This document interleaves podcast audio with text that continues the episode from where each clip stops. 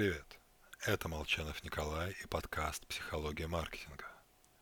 Сегодня мы поговорим с вами о том, как психологи доказали отсутствие полосы удачи. Представьте ситуацию. Вы тренер клуба НБА. До конца матча осталось пара секунд. Наша команда отстает на 2 очка и получила право на бросок. Наш лучший игрок, забивающий в 55% случаев, сегодня запорол уже 8 попыток из 10. Другой, обычно попадающий в 45% случаев, забил 10 раз. Кому доверим бросать?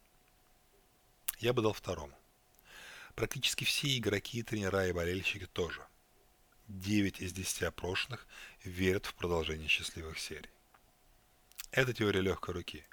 И именно ее, собрав статистику обо всех бросках НБА в течение сезона, опровергли в знаменитом исследовании Тверский, Гилович Валон.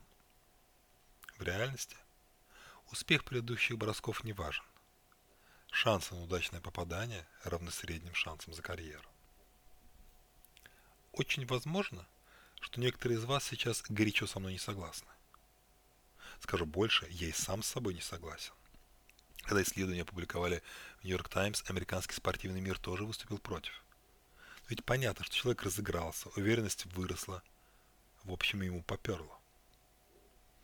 Как говорил сам Тверский, я тысячу раз вступал в спор по этому поводу. В каждом из них одерживал победу, но никого не убедил. По поводу исследования The Hot Hand, Hand in Basketball до сих пор идут споры. Но в любом случае, людям свойственно видеть закономерности там, где их нет, и переоценивать их силу там, где они есть. Так что будьте осторожны, доверяя банкам или сотрудникам, показавшим в последнее время отличные результаты. Если долговременная статистика говорит другое, скорее всего, они просто везунчики, а не отличники. Даже самый бесталанный менеджер способен выбросить орла несколько раз подряд. Не давайте кратковременному успеху вскружить себе голову. С вами был Николай Молчанов и подкаст «Психология маркетинга».